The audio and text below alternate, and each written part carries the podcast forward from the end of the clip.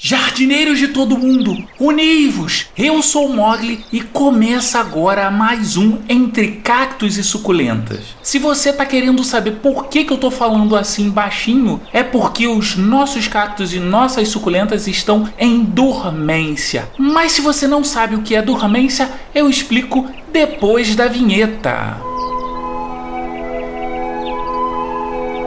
Entre cactos e suculentas.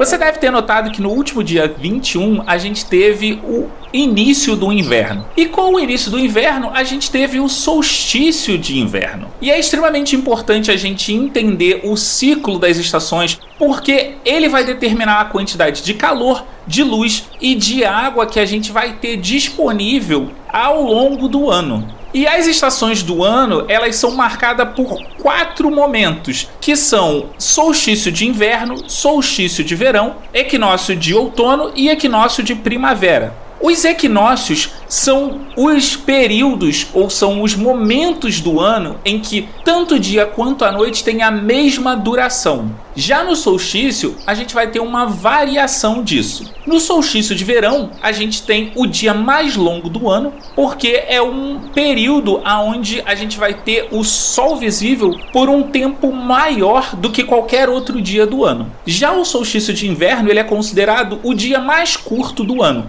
porque a gente tem o sol exposto, o sol visível, pelo menor período ao longo do ano. Então, o solstício de verão marca o início do verão, o de inverno marca o início do inverno. Já o equinócio de outono e o equinócio da primavera marcam o início dessas estações. Lembrando que quando é solstício de inverno no sul, no hemisfério sul, aonde a gente mora no Brasil, é solstício de verão no hemisfério norte.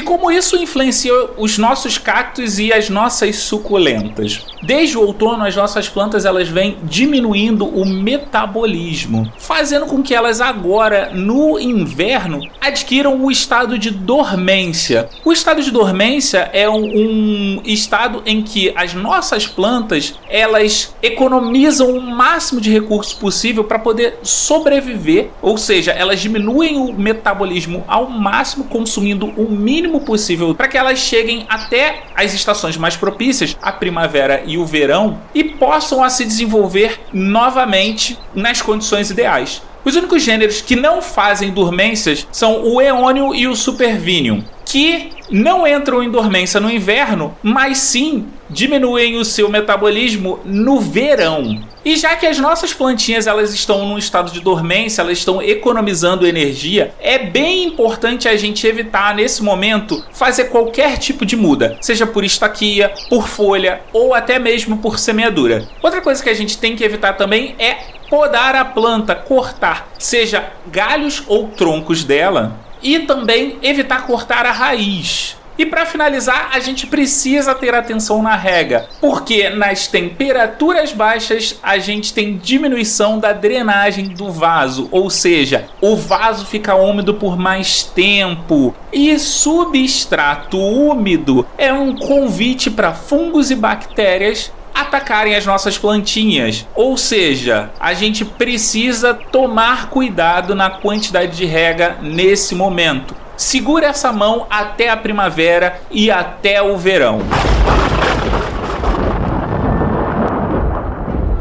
Esse foi mais um Entre Cactos e Suculentas. Espero que você tenha curtido esse programa. Com a edição minha mesmo e voz da Aline Hack do Olhares Podcast. Lembrando que o nosso site está no ar com todas as informações referentes a todos os episódios. Acesse lá em entrecactosesuculentas.com.br. Nós também estamos no Instagram no arroba Entre Cactos e Suculentas, tudo junto. Se você tem dúvidas, comentários e sugestões, me manda um e-mail em contato arroba entrecactos suculentas.com.br. Você também pode deixar as suas dúvidas anonimamente em curioscat.me barra cacto e suculenta. Quer falar mais sobre plantinhas? Me procura lá no Twitter em arroba cacto e suculenta. E você pode ouvir o Entre Cactos e Suculentas em qualquer agregador de podcast da sua preferência, além de Deezer, iTunes, iTunes, Google Podcast e Spotify. Eu vou nessa.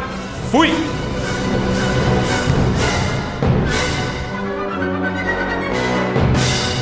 Leo Mogli Edições